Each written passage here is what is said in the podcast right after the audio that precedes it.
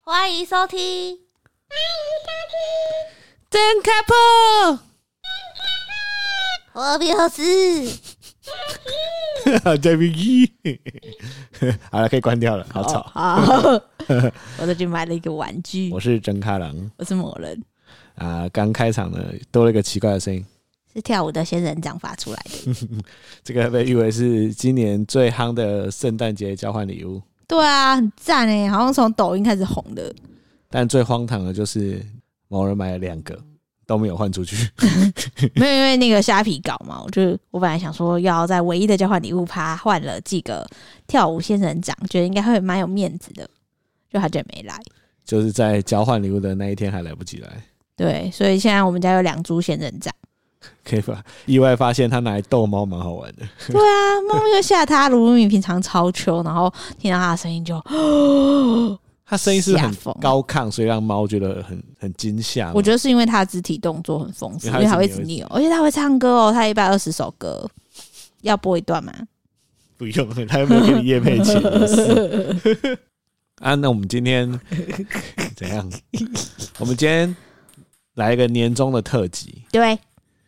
本来这一集呢，我们在想说，哎、这一集要来聊运势，但是也想说，哎、呀，二零二一年的最后一集嘞，那所以就来一点特别啦。所以某人说就想要来个回顾了。对，我们就是想回顾很多事情，不管是 podcast 经营一年多的心情啊，还有二零二一年对我们两个来说，其实是非常惊悚又惊奇的一年。对，那二零二一年呢，本身也是一个惊悚又惊奇的一年。二零二一是不是一部电影是世界末日叫二零二一？对啊，就是那个谁演，反正就是某个人演的，然后就是天崩地裂，整整个就毁灭。淹水吧，不是还要搭那个船？就是在西藏，然后然后对对对各国对在西藏那边盖了很多船。对对对，对啊，那时候看二零二一的时候，好像还是还还是两千年的时候，还没有到二一。现在已经二零二一了、欸，还没有世界末日啊，我们还活着。哎、是他二零二一吗？对啊，二零二一啊，我们最近也看了一部关于世界末日的电影，只要在被列为开心的三件事其中一个。就我们圣诞节其实没有出去，因为现在肚子超大，所以我们在家里看了两部 Netflix 的片，一部是我老公孔刘演的《宁静海》，一部是今天想推荐给大家就是《Don't Look Up》，就是也是末日电影。我觉得这两部超赞。是那个吧？不，哎、千万别抬头对啊，啊，他的英文就是动作稿吧？哦，我们超推荐的。对，但我们都不破梗，但是看完之后，你就会知道为什么会有这么多大咖来演 了。真的很赞呢，嘿它里面的咖真的很大牌而，且很黑色幽默，就你要懂一些时事梗，但你懂之后，你就会觉得靠，真的很警示。原本前面是很觉得很好笑，看到后面有点难过，因对，为觉得好像有很很就是在二零二一年发生太多事情，很既视感。来讲一下它里面有哪些大咖，还有里奥纳多，有珍妮佛劳伦斯，有梅丽史翠普，这三个就够打卡了，对，还有谁啊？蛮多的啊。我每次都忘记他的名字。凯特·布兰奇啦，对啊，凯特·布兰奇，对还有歌手 Ariana 雅丽安娜，对。那另外一部我老公演的《宁静海》也超好看的，它是韩国首部科幻悬疑片，哦，也蛮赞的，因为它还的有啊裴特斗娜，效裴斗娜演技超也很好。对，裴斗娜加孔刘就是票房表保证。哎、我觉得裴斗娜跟孔刘的演技会让你在看影集的时候完全进到另一个档次、哎，就是我跟你说，韩国有那种，我不是跟你说韩国有，其实有那种演员的分级，他们是有分级的，哦，然后要得过他们代表性的奖项才能分到最高一层。裴斗娜就是女演员里面有拿到最高一层荣誉的演员，因为我发现裴斗娜她她很特别的是，她每一集她不会特别去改变她的外表，对，她每她其实演每一部她的外表都很差不多那样，嗯，但是她总是可以很快的融入到那个角色里面，而且当你在看她呃演的时候，你会觉得她是那个人对里面的人，你会跟她一起进到那个世界。对啊，就演技的档次不一样啊，真的差很多，跟那个爱情片的那种女演员都不一样，这种就是真的是超赞的演员，超级演技派的，没错实力派的，没错，这是第一件开心的事。嗯，然后第二件开心的事呢，就是大家应该有在曾康的粉丝页看到他送我的大肠板板。其实大肠板板其实揭晓就是 iPad mini 还有名字哦，对大肠版本，大肠板板，然后 iPad mini。那总之呢，我最近就开始买了画画的课程，终于开始我的画画之路了。那怎么样？我每天啊就会画一个主题，然后五个形状的主题给郑可郎看。就现在哎、也那画什了，么意思？你教大家那个逻辑是什哦，么？就是因为我现在上的课叫做角色设计。那角色设计的意思是说，我们有时候啊，在画动漫人物的时候，如果你角色设计没有出来的话，你会觉得每个人都长很像，就是每个人哦好像都哦你看起来人物都没有什么差异感。但是如果你的角色设计有出来的话，像是美国的超人特工队，他就是爸爸是壮壮的，妈妈是纤瘦的，然后小弟就是肥毛腿，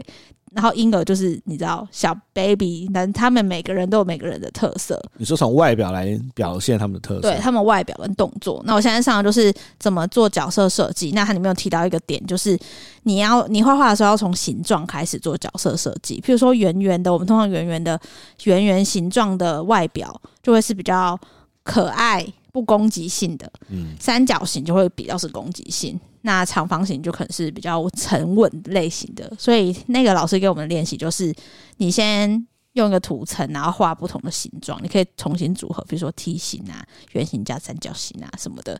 然后这个图层画好之后，再开另外一个图层，用别的笔去依照这个圆那个形状的轮廓去画你想画的东西。哦，对，所以我最我最近画了三张，一张是狗，一张是猫，一张是恐龙。我就 po 到我自己的私人 IG，我觉得你蛮有当伊藤润二的潜力的。 对，就是我发现，因为我画的是丑怪风，我发现我有很多朋友都很喜欢诶、但他是有点 creepy 风，就是不是正常很美的那不种，可爱。不可爱，但是你会觉得丑的很好笑，或者我很我可觉得爱不。好笑哎、没有，可是他们都说很好看欸呢、他们就说出明信片他会想要买、但不好笑，是吗？它不是让你觉得好笑型，它是让你会觉得有一点怪异，然后有一点写实，但是又有一点惊悚。会哦、嗯，我觉得你的画风是这哎因为我有样，个高中同学，他高中他会画画，他就瞧我，他就说：“哎、我记得你以前画画不是这样。”哎，我就说 哦：“他要给我什么评论吗？”我就说：“这是称赞吗？”他就说：“对，这是称赞。我觉得你画的非常艺术。”艺术他算说：“称艺赞术吗？感。”他说：“干这是称赞。”我就 哦天，哪、我决定你的学习之可以路把就我是的连载放在嗯 IG。你的学习之路，就是需要这么多的好朋友这样子的给你鼓励。 没有，我跟你说，很多插画家也都画这种风格。我画 IG 大家就知道了，赞，嗯，傻眼， 打屁屁哈欠哦打。哈欠来代表我的心情。那你第三件开心的事哎、第三件开心的事就是，我发现其实有的时候啊，要怎么样改变你自己的心情，最近有个小感想。其实有时候我们会觉得很烦嘛，对啊，比如说你一回到家就很烦。对，但呢，跟大家分享就是我们我自己的一个新发现，就是我先讲个例子，是我们家的鞋柜因为很破烂，就是那时候在虾皮买一个要两千块之类的，反正就是没从有啊、很便宜，几百块而已，几百块而对已，甚至不到一千块，对，很便宜。四层的鞋柜，然后非常烂，塑胶做的那种，所以鞋子摆在上面呢就是歪七扭八。那到后来因为不好摆，所以干脆都不要摆。所以每次回家的时候，你要放鞋子的时候，你就觉得那边鞋子就是乱丢啊、乱倒啊，倒成一片这样，你也没什么感觉，就习惯了嘛。但是呢，后来我们去 IKEA，呃，某人就买了一个鞋柜，那我就把它煮煮煮好之后呢，就替换掉原本那个鞋柜。那现在的鞋子就是都很公正，诶，算很公正嘛，很整齐的。现在鞋子都很整齐的摆在鞋柜上面，然后地板都没有半双鞋子。诶，坦白说，我每次一回家要准备放鞋子的时候，那个心情就不一样了。诶，蛮神奇的，其实真的是蛮神奇的，没有做都没有发现，因为它本来就是你生活中的一部分，但是你去改变它之后，你会发现它默默的在你的心中给你一点正能量的磁场，这一点真的是要感谢一下某人，好不好？你知道为什么会没有鞋子在地上吗？因为你每次乱丢鞋子都是我帮你摆上去的，你也会乱丢吼，我没有乱丢。但现在没有，现在是可以摆的时候就没有人乱丢了。真的耶，现在开放式，而且那个这个衍生出一个很热门的影片，就整行的 IG 很久没有那么火热了。就大家的回复二十二三十折，是因为整行在拆鞋架的时候，因为那个鞋架是很便宜的钢管，然后我就发现应该不是钢管，就是旅馆之类的旅馆之类的。然后我就发现这可能在折，因为我就坐着，他就站着，我就发现我的视角是他的大肚子。然后他那边折折折说：“哦，好简单，好简单哦。”然后我那边折我都折不断，我就说：“哎、那不然你用肚子试试看啊。”结果看他真的用肚子折完所有的旅馆呢、哎、我感觉可以去淡水表演。 不是因为你我录的时候啊，我发现大家会惊喜的一点是因为那个看起来很硬，然后你用肚子，而且你的肚子是肥肉还鸡突，然后竟然可以挑战两只都折断。我有把这个 i 那个精选的影片放在 IG 的第一个精选影片，大家可以去看，很 amazing。哎、不是，最荒唐的是有十个朋友因为这支影片而按了我们 IG 赞。对啊十，个朋友到底追求的是什么对？啊，我我那个 IG 很久没涨粉了， 因为这个影片莫名其妙有十个人追踪，我就觉得哦，原来大家是吃这么正重口味哦，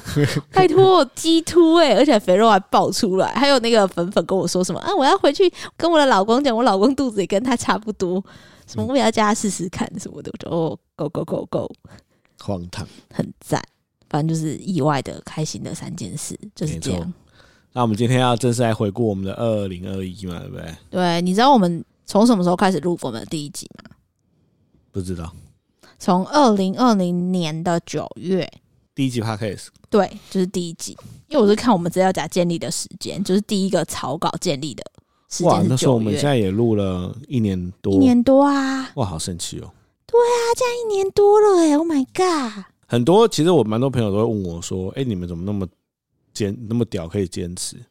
那我觉得其实做到后来，那也不是一种坚持，那是一种习惯。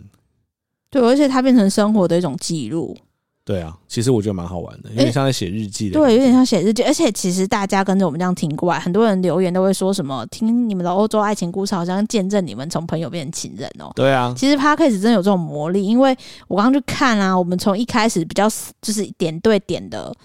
一集一集的集数主题嘛嗯，后来出现系哎系列，就是先爱情系列，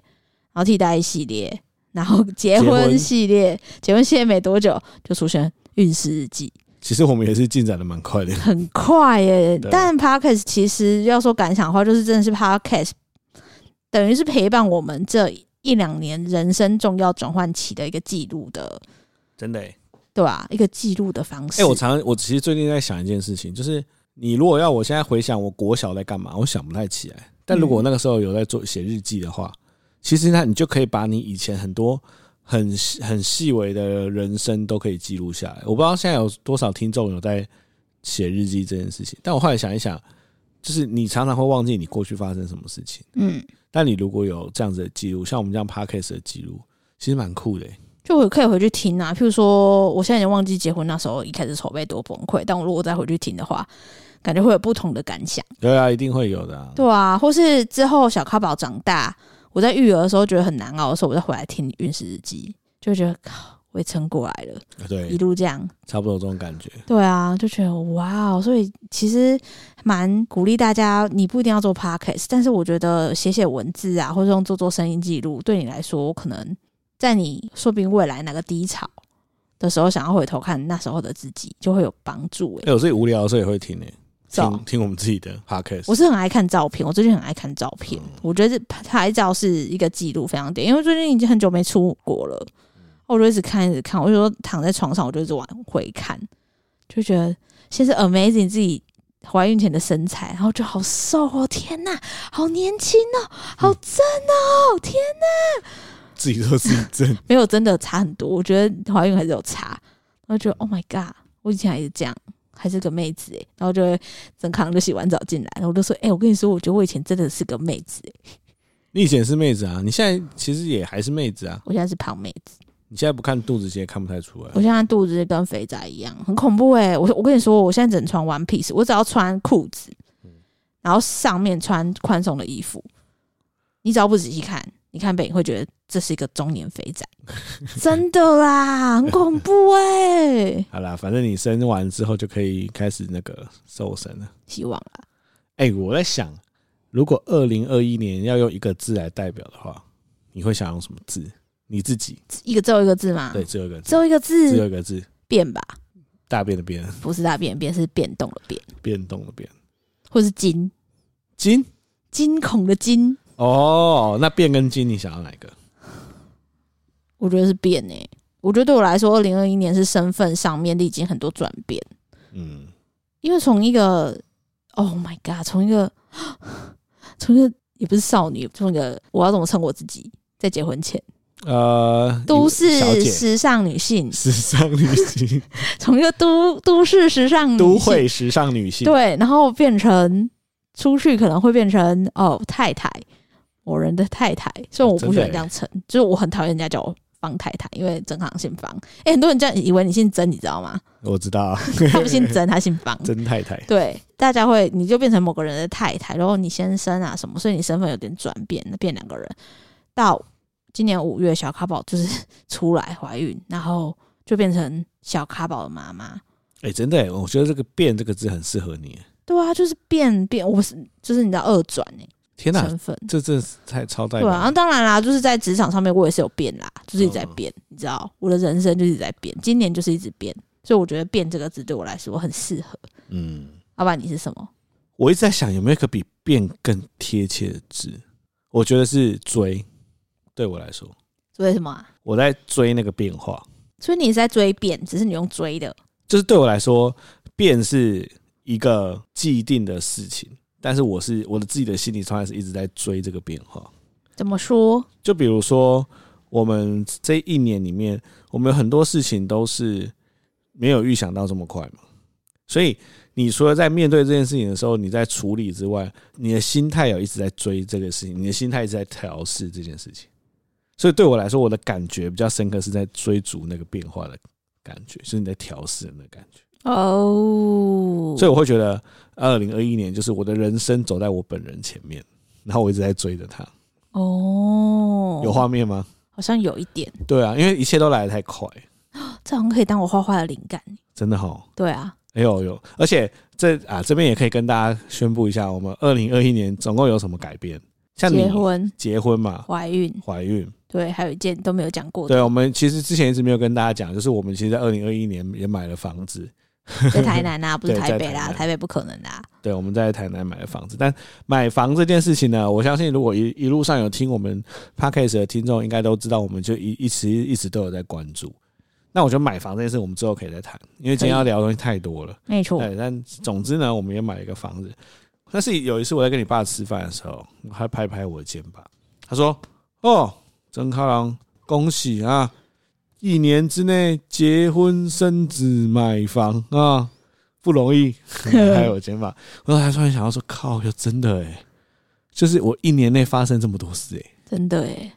而且我也换了工作，你也对换了工作，对啊，对啊，所以我在一年，二零二一年对我来说就是换工作、结婚，然后有了小孩，然后买了房子，好恐怖，所以我才说我是被一直在压缩的人生。我是一直在追那个变化，蛮恐怖的，有点见招拆招的感觉。对，但我觉得里面啊、对啦，我觉得如果你说这三件事最没有预期，结婚也可以预期啊，因为结婚本来结就婚是有这个比较有规划，结婚有个时间点的，对有时间点，但是怀孕是它是算一半预期，一半不预期，因为你知道你就是内射之后，你就会预期它可能会出现，所以你这算一半预期，一半非预期，但买房真的是非预期，啊，我觉得我觉得升值是九十趴非预期，是十啊，趴预期耶，是没错啦，因为其实你不会想到这件事情到底什么时候来，是没错啦，尤其是像我们是一世成主顾，嗯，是啦。对不对？真的哎、哼，我不知道哦、所以我觉得，呃，这么多的事情里面，那买房呢？买房真的就是一个机缘啊，只能这么说。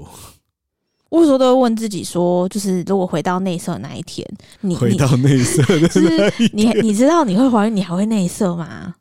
之类的，嗯，好问题，对吧？好问题。我不知道哎、其实我我到现在还不知道哎、我我到现在也没有答案呢、欸我不知道哎、我好我不能，就是我不能说我要或是不要，就是有点难讲，因为我现在也不知道会怎样，有点恐怖。就是之前跟大家分享，我现在在一个恐惧的阶段上面，对，对，所以就会有时候当然会幻想说啊，假设啊现在没有怀孕，应该是怎么样？嗯，但其实没有怀孕，我们生生活好像就也是这样过。是没错了。但是就是，哦，我常跟我跟我朋友分享，怀孕呢，就是你踏上一台火车，它只有一直往前走了，对啊，你没有办法，就是在中途再下车，然后还要再换另外一台火车，没办法，它就是要一直往前走。这就一直往前走。对啊，non stop。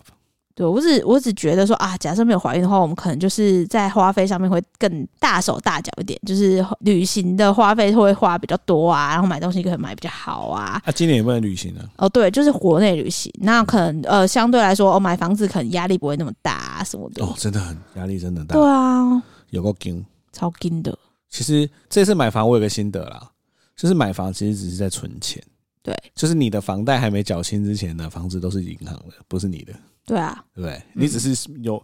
现在登记你的名字而已，但实际上你只要缴不出钱，银行就会把你的房子夺走了。所以买房很大的方向是强迫自己存钱。他就是存钱。其实因为我之前都会投做一些投资，自从买房之后，因为我我其实资资产几乎都压在房子上，我现在都只能做一些保守型的对啊，投存钱。对啊，对啊，就是定期定额之内，所以我觉得哦，买房真的是买房真的是人生经济上一个重要的转捩点，然后怀孕也是人生身体上的转捩点，然后结婚是身份上面的转捩点，所以我就说我在变呐、在变。对，对啊，今年对我来说， 我永远记得二零二一 年是某人的末日，还是 不知道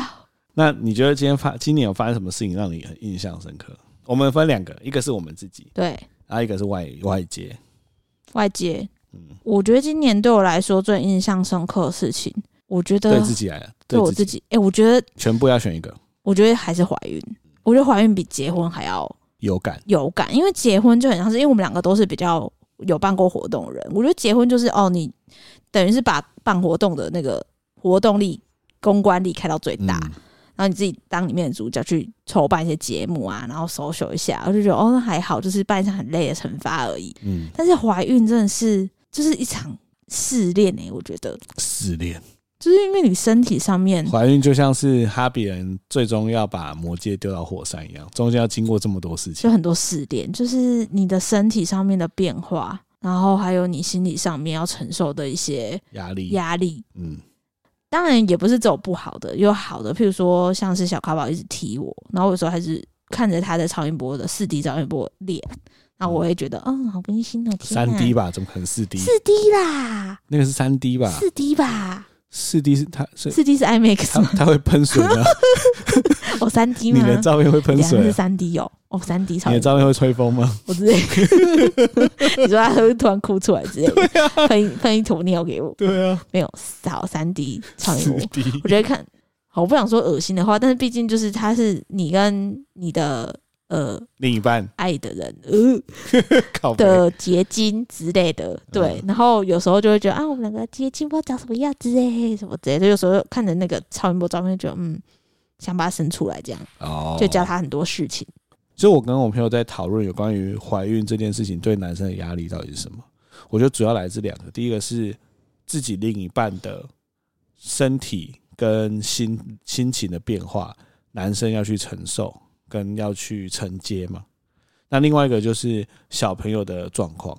就是这两件事情，其实男生还是会感受到很强大的压力的，所以它是两个压力一起过来。不过我觉得第二个女生也会更会承受、啊，对，没是没错了。对啊，就是如果小朋友出来身体不健康，或是他心里有什么状况，你会觉得天哪、是不是我在怀孕的时候吃了什么东西，或嗯是我做了什么事情让他这样？像我现在就会觉得，因为上次我们换到大医院去产检，然后医生就说：“哎、不能泡温泉哦。哦，对”，我就觉得，看泡温泉怎样嘛？会畸胎嘛？会会怎样嘛？没有，他只是说温泉的温度比较高，那、如果久了对小朋友可能会不太好。对啊，所以我就觉得说，哦，如果他真的怎样，该不会是我泡温泉吧？不会还啦是我，偷吃了生鱼片。但我觉得所有的事情都是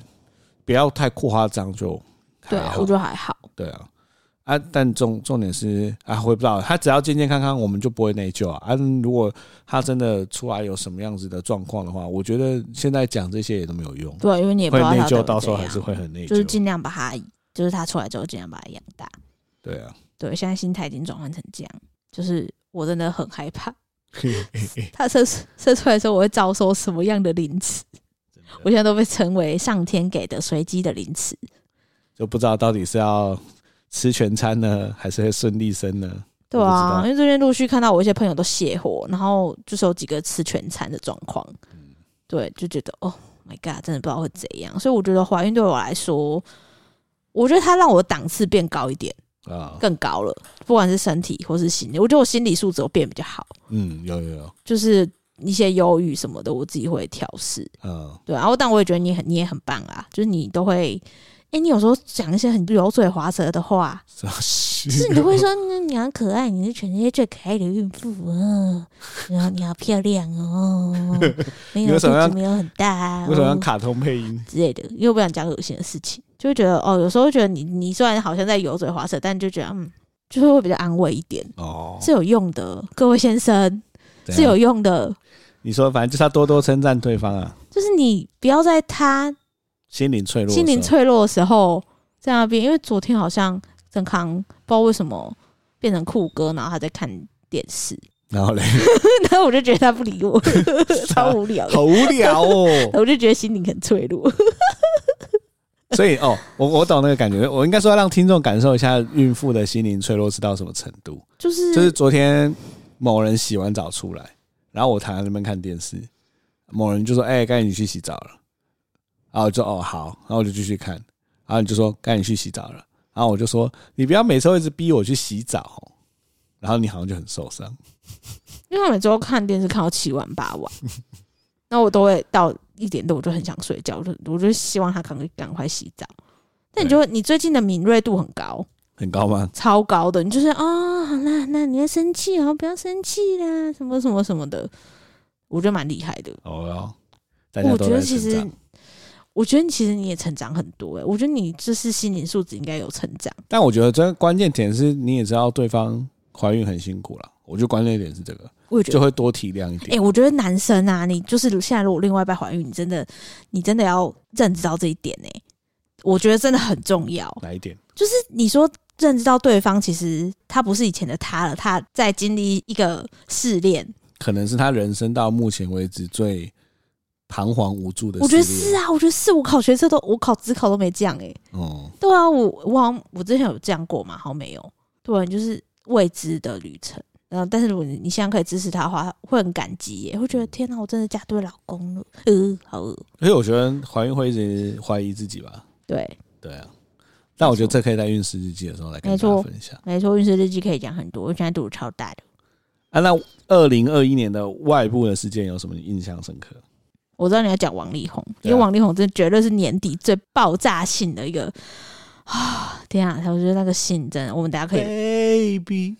你就是我的唯一。其实我那时候没有迷太迷王力宏，就是我比较是周杰伦派的，你以前不会听王力宏，我会听，然后我钢琴也会弹，但是我不会很迷他。就是有一些、哦那时候他是我们国中还高中的时候，他是红到那种你知道班上有一群女生就超迷王力宏，就是王力宏是王子之类的。他有一阵子的歌红了翻呢、就是对啊 MP 三里面都会有，对啊，对对对什么一首简单的歌，之类的。对不对？对啊，爱错吗？哦，爱错也很红，对。对啊，但是我一直都是比较，我比较喜欢周杰那伦。有什么情人中纷纷合有啊合有啊有啊那，什那也么歌是、啊我忘记了。那是我那个们歌就是却蛮越朗爱朗越上深口的，也算是一个世代的回忆。然后老实说，他爆出那件事情，我们那那几天晚上，你每天来叫我，就说：“哎、力宏事件有进展了。”我就跳雷起神来。又发文雷啊啦、神发文啦，然后我就哦，又跳起来，跳起来，然后每次上班就哎、雷神发文啦，就是哎这但我边贴，我今天真的特很很想要来跟大家分享一下雷神的文章、哎可以啊，我觉得他真的某方面来说，他真的点出了很多，因为你刚好在怀孕，所以我觉得他某方面真的点出了很多呃很少以前很少人探讨的那个点。就比如说，其实以我们两个的状况好了，其实你的学历比我还好。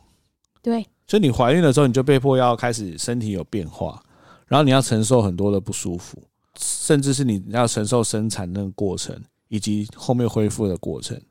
这些事情都是不管你前面的丰功伟业啊，不管你学历多好，不管你工作多好，你都需要承受这些事情。但一路以来，大家都会觉得说，哦，女生就是呃男主外女主内，好像有很多东西就变成大家都是施加，觉得女生本来就应该做的。但其实放到现在来讲，以我们俩现在的状况，你念的书，你念的比我好，其实我们俩工作也都蛮蛮不错的。其实你没有必要放弃这些、对不对？对啊，我那时候在看，我觉得他在讲他为了家庭他自己牺牲。当然有人会讲说，哎、那你自己选择，像就像他自己讲，就说我也自己选择我要生小孩，所以我不怪你。嗯，就那因为那是他可以选择的，嗯我觉得反而让我比较有感是他在说女生要有经济能力这件事情，我觉得很警示。就是我们在家带小孩，他他是选择在家带小孩嘛，全职带嘛，嗯然后他不是在备孕就是在怀孕，不然就是在哺育小孩。那钱都是跟另外一半拿，我觉得这一点其实是我在看的时候，我会一直提醒我自己说，女生不管怎么样，就算你现在不想工作，但你不要失去你工作的能力。嗯就是你要有自己的经济能力。我自己觉得啦，他原文的说法是说，当女生选择成为家庭主妇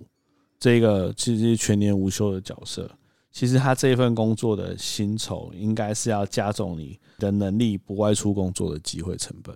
对啊，他的意思就是说，当你选择要当家庭主妇，其实你这当家庭主妇应该得到的钱，应该就是那些你原本不是当家庭主妇会出去工作的那些钱，那本来就是你应该得到的，对啊不，是被你老公给你钱施舍给你的。对，我觉得这个观念其实超重要的。我觉得超重要，也是我妈从小都会跟我讲，她说女生一定要有自己的工作，一定要有自己的存款。女生不是在结婚怀孕之后就要依附着男生而活，对我觉得这件事情很关键。对，尤其是有现在，我觉得虽然我们在台北可能比较有先进的观念，但其实很多好了，就算只活在台北，或甚至是比较是中南部的家庭，都还是会有那种。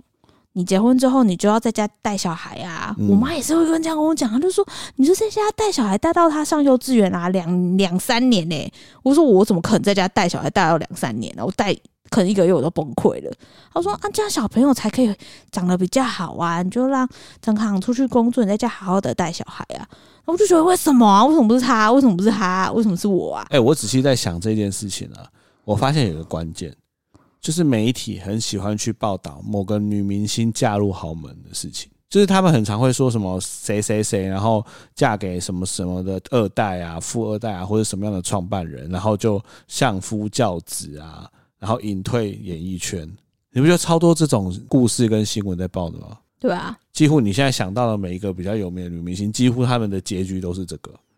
所以就变成媒体一直在渲染说，哦，女生就是应该在你你人生职场最亮丽的时刻找到一个好男人嫁，嫁完之后你就应该要去相夫教子生小孩，而且你还会被说哦，找到一个好归宿，你看她老公对她多好，对，然后就开始说她老公身价多好啊，然后什么少奶奶呀、对啊，，对，当什么少奶奶啊，然后就开始剖什么哦，比如说什么每天当贵妇的生活，嗯，然后每天去跟什么咖喝咖啡什么的。我觉得媒体一直在营造这种感觉，好像只要找到一个人依靠之后，过往后的生活都很爽。或是你跟他就永远过得幸福快乐的日子。对，但我觉得第一个是你不该去依靠另外一个人，第二个是其实当在相夫教子的生活一点都不爽。我觉得应该是婚姻版就是两个人互相依靠啦。我我也不是没有朋友是真的嫁得很好，然后她老公也对她很好，嗯，然后她就是当家庭主妇当的很开心，也是有，还是有，不是说所有都是不幸福的。只不过我觉得婚姻是两个人要彼此扶持。就是假设我在经济上可能依靠他，如果是我的个性的话，我会用我自己的方式去帮助他，比如说帮助他的事业。或是怎么样的，就不会是甘于沦落在就是在家带小孩，不然就是至少我会趁呃我有空的时间去，比如说学画画，然后我就是我画画可能就是我会开 IG 哦，可以接接接业配啊，然后嗯办书展啊，或办画展啊，就我有我自己的目标，就是我不会因为结婚了，我的人生目标就变成你知道唯一就是养小孩。我觉得那感觉应该是说，你今天就算是决定你要呃待在家当家庭主妇，你也要为自己而活。对就是你不要一成为家庭主妇之后，你就完全为了你的老公而活，对啊，或是为了你的小孩而活。对就是这样的话，你的人生就会变得很乏味嘛，我我就是怕这个。对不对？我怀孕之后，我我我最怕的就是我怕我为了小孩而只为了小孩而活，嗯我我超怕这一点的，因为我会从很多呃长辈身上看到我我不想要成为的样子，我会看到他的好，但是我也会看到我不想要成为的样子真，的，就是为了小孩丧失自己的生活重心。对我觉得最关键就是，呃，我常听我朋友讲，就是你以后的 line 会变成卡宝的妈妈，你的 line 变卡宝的妈妈，然后你在外面大家是叫你开宝妈，卡宝妈或是方太太，其实你的人这个人的人格被大家给隐蔽掉了。其实我觉得这件事情还蛮值得大家去正式的，就是最终你还是要为了你自己而活。我觉得卡宝猫角色真的避不掉，因为大家要辨识你，我前面你要加个挂号，某人挂号卡宝嘛，对，就我前面有我自己的名字，谢谢。我觉得这件事情是我自己蛮大蛮深刻，就是在看磊磊的文章的时候，而且磊磊他写了很多我觉得超屌的、欸，比如说他说你口中的我们，原来只有我没有们，哎、我觉得这句话写得超好、欸，哎，对啊，就是他意思是在说你嘴巴上面都是在说你呀思考你的呀是你呀我对啊们我们，但其实根本没有，你只在想你自己而没已。错，就他的那一篇文章，我觉得超值得作为学测的文章的、欸就就是国。文的阅读测验之类的。哦我那篇文章看好多次哦，觉得很厉害。真的很厉害，他写的真的很好。哦，他还有一句名言我超爱，他说：“愿我们无论经历什么都能相信，Life is ten percent what happens to you and ninety percent how you face to it. React to it， Oh, how you react to it.” 重来，算了，不要重来。还是说， 还是说，人生十 percent 是发生在你身上的事，九十 percent 是你如何面对它。哎、这句话我超级有感。是啊，对不对？很常很常这样，就是发生一件事情的时候，你要从此一蹶不振，还是你要从中间找到机会让自己成长？那九十趴才是关键。九十八才是关键，同意。我觉得很多人都会说：“哎、看我看你的粉丝团啊，就是你怎么可以这么衰，但是又这么好笑？这么衰这件事情是，其实大家很多事情大家都会发生，只是有些人会觉得这件事情发生了之后，你就不会把它想的好笑一点，你会把它想的很悲惨。那想的很悲惨，你就会觉得自己过得很不好。”我的人生发生的事情，可能比别人，可能在比如说，呃，天平的两端，我可能是稍微偏多一点点，但是因为我在面对事情的时候，我总是希望可以比较坦然的去面对它，或者是用一些比较好笑的方式来面对它，所以让别人觉得说哦，你发生很多事很荒谬的事情。那其实我觉得大家都差不多，只是看你的面对这一些事情的心态到底是什么。嗯，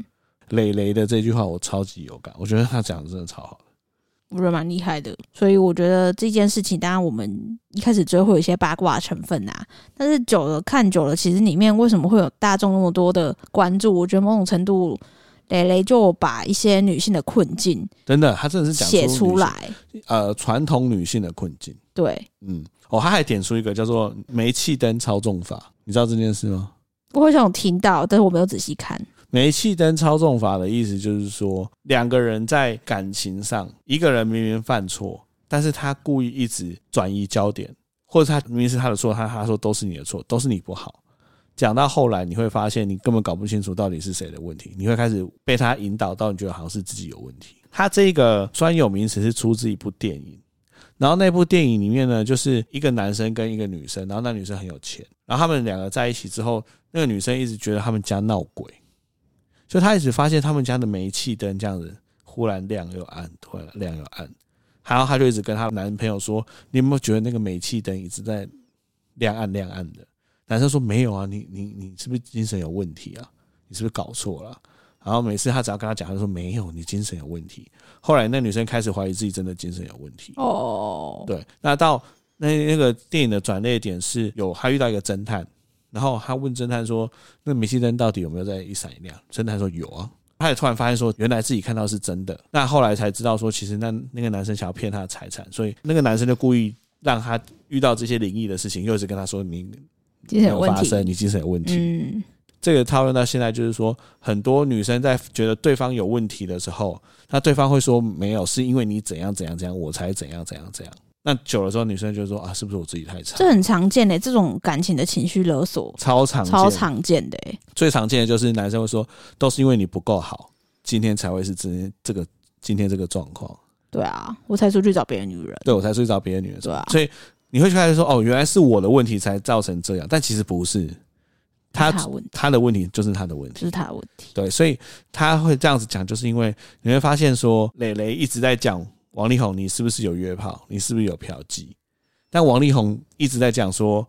哦，你就是想要之前跟我结婚啊，怎样怎样啊，你就是要逼我，就是要强迫怀孕啊，什么什么。你会发现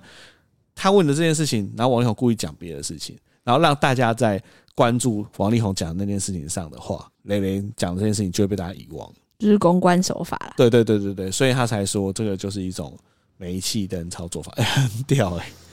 哎，其实你说这是一个理论，但其实它超常发生的好不好？对，真的超常发生。对啊，其实它简单说就是情绪勒索，它好像比情绪勒索更进阶。就是他会把自己的问题归咎在他人身上，并且并且一直去跟他人说，就是这是你的问题，对对对对对，对吧？情绪勒索比较像是那个那个人他在情绪勒索你，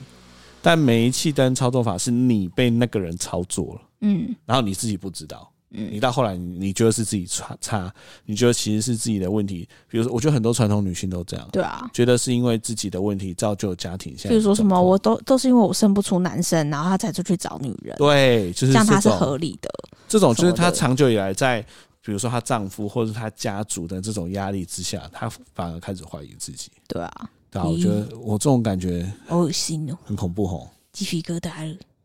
所以我觉得磊磊的这一件事情，还有他发的文，真的是我觉得是二零二一最佳长文，对不对？警示啊，警示，如果有什么二零二一最佳文章奖，我觉得金奖就是他了。真的哦，我觉得就是他，真的他他用词啊，然后还有他讲的内容啊，还有他他没有过度的煽情，他也不过度的攻击，但他就是平铺直述的点出他自己遇到的状况，他自己遇到的难处，以及就是要邀请大家一起来关注这一些事情，正视这些事情，哦嗯，真的很猛。没错，没错，同意，对吧、对啊所以这应该是我们两个今年最印象深刻的事情，没错， 刚好压轴在十二月的时候发生，对啊，我觉得所有人应该都措手不及吧。真的吧？好啊，那回归正传，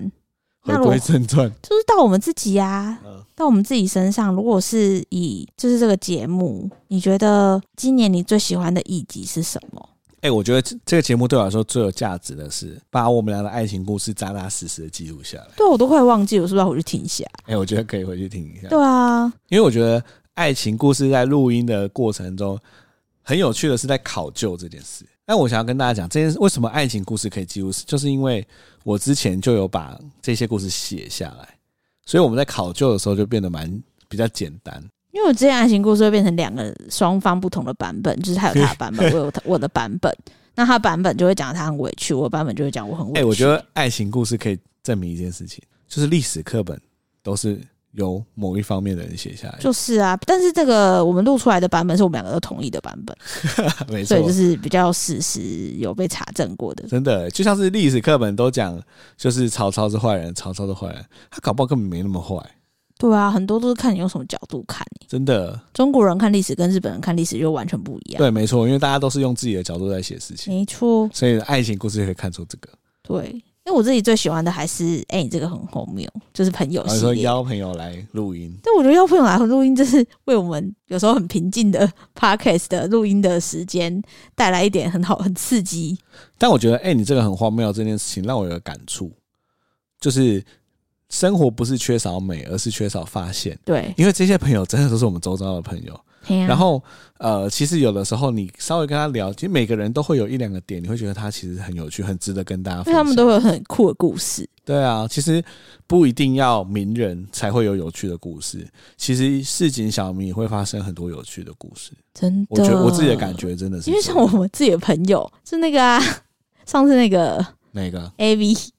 哦，你是说在有在 S O D 对老友对老友，他就是个市井小民，他真是个市井小民，是哦对啊郑康妹妹的大学同学。对对，然后就发现，哇塞，连就是大学同学都可以有这么精彩的人生故事。 真的，对啊，我觉得这也是鼓励大家，就是我觉得听众也是，你不要觉得自己很平凡，不要觉得自己什么事情都做不好，只要你有兴趣的事情持续去钻研，或者是说你在有兴趣的事情上面你多花一点心思，其实你在别人的眼中你也是一个很特别的人，没错，对啊，所以有的时候我小时候都会去很羡慕那些厉害的人，我印象最深刻的就是我小时候看到朱学恒来我们学校演讲。我那时候，你 你那个表情，，Oh My God！我以前觉得朱学恒好 屌我，超鄙视你的、 欸，我真的很鄙视你、不欸。是我，我其实我已经忘记他具体在说什么了，但是我那时候就觉得哇，朱学恒来我们学校演讲的时候，他超抱有自信的，哦，他就是自信爆棚到你觉得哇，干这个人真的，你不是觉得他做的事情屌，你是觉得他站在台上，他这么有自信的讲他自己的事情的时候，你会崇拜他的那股自信。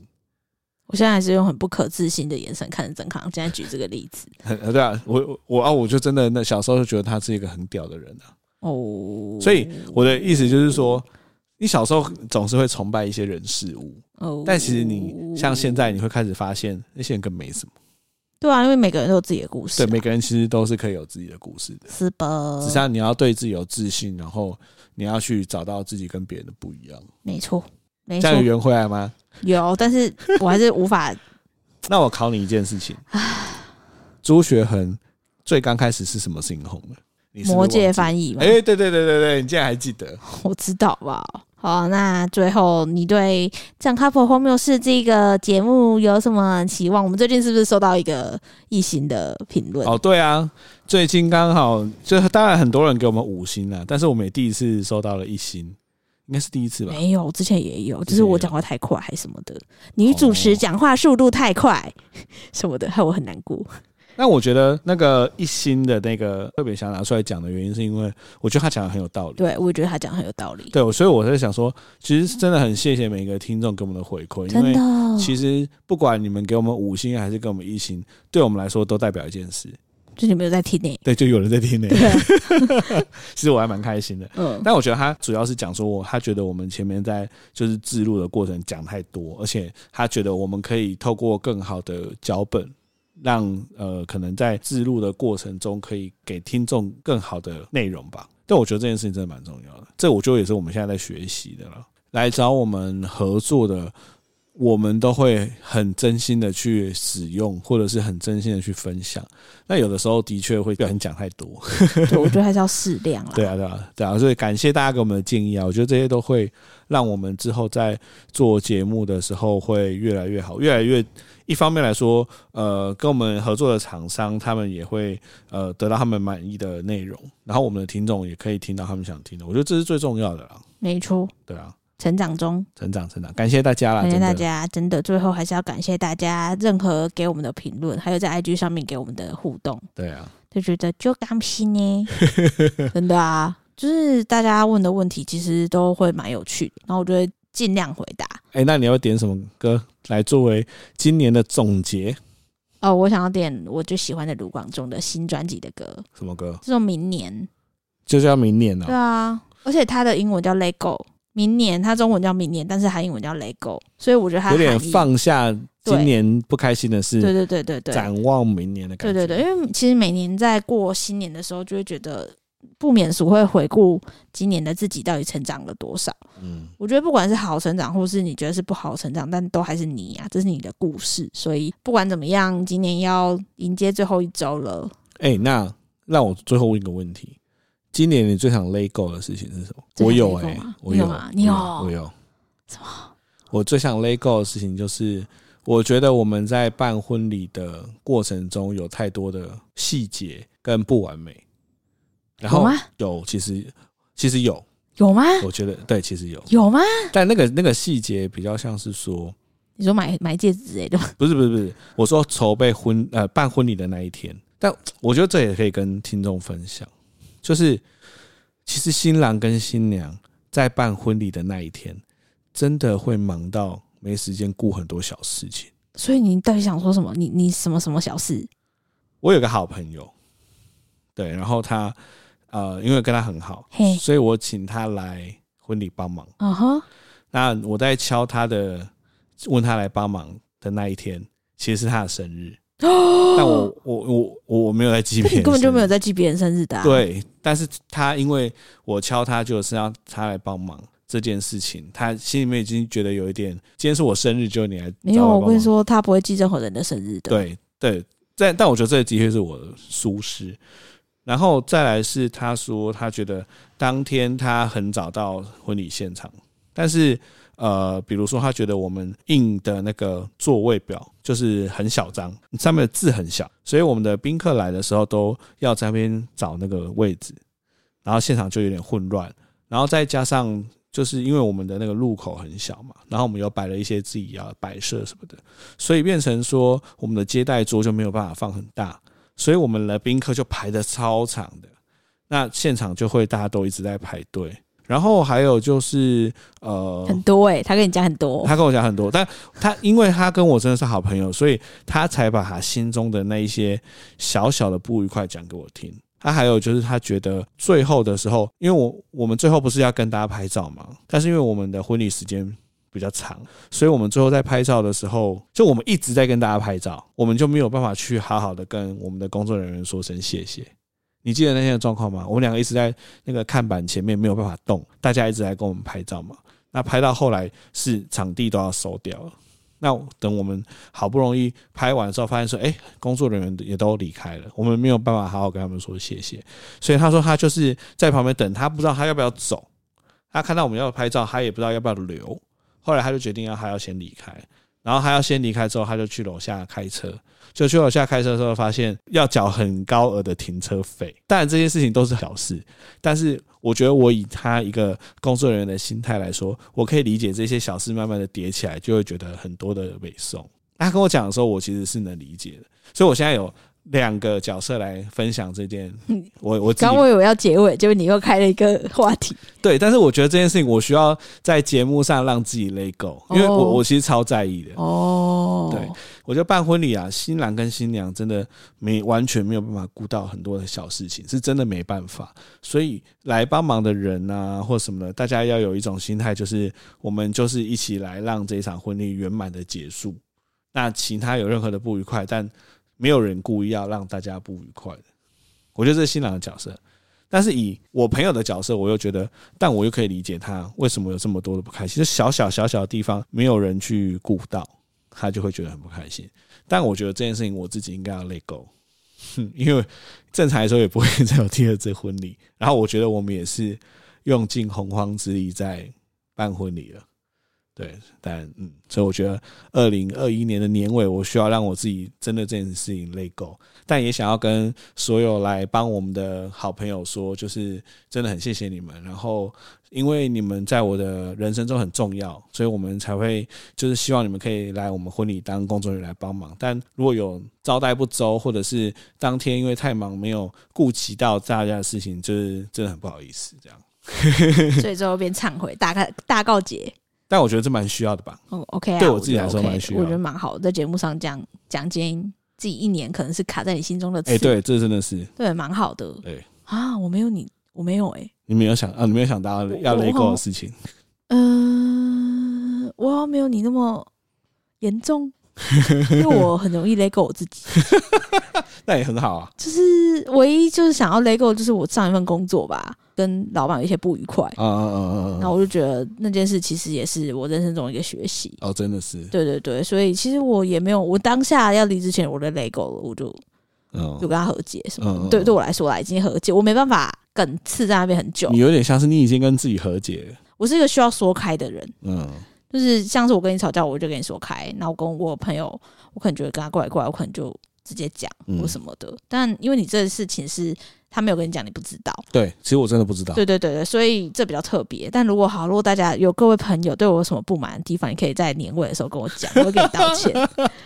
对对我那天就是那种感觉，就是因为他真的是我很重要的朋友，对，所以我会觉得说，拜托你跟我讲，然后不管这件事情你觉得大不大、小不小、重不重要，但你只要觉得是我的错，我都愿意跟你道歉。对啊，真的就是那种感觉。我也觉得，就是我朋友们都会觉得我很鸡掰或者什么的，因为我真是一个比较有距离感的人，你知道，我自己觉得我是个很有距离感的人，不太会去主动跟人家联络的那种，我就会自己会活在我自己的生活圈。嗯，那我就大家都很好，你之前不是跟我讲过，我我我比较像是这样的性格的人。对对对，好，如果各位朋友觉得我哪里做不好，你再跟我讲。好啦，今天最后就是这样子，我们跟自己告解。对你你大家如果有没有什么 跟整行跟真真康一样状况，你也可以跟你好朋友讲说，哎、不知道你拍谁啦，我有什么今年有什么得罪你的地方，你就跟我讲吧。对对对之对类的，对在 IG 上发一个动 态，我得罪谁了，请跟我讲，我给对啊你道歉。对啊！好啦，好啦，那就今天就这样了，好啦，大家祝大家新年快乐喽！快去跨年吧，拜拜拜拜。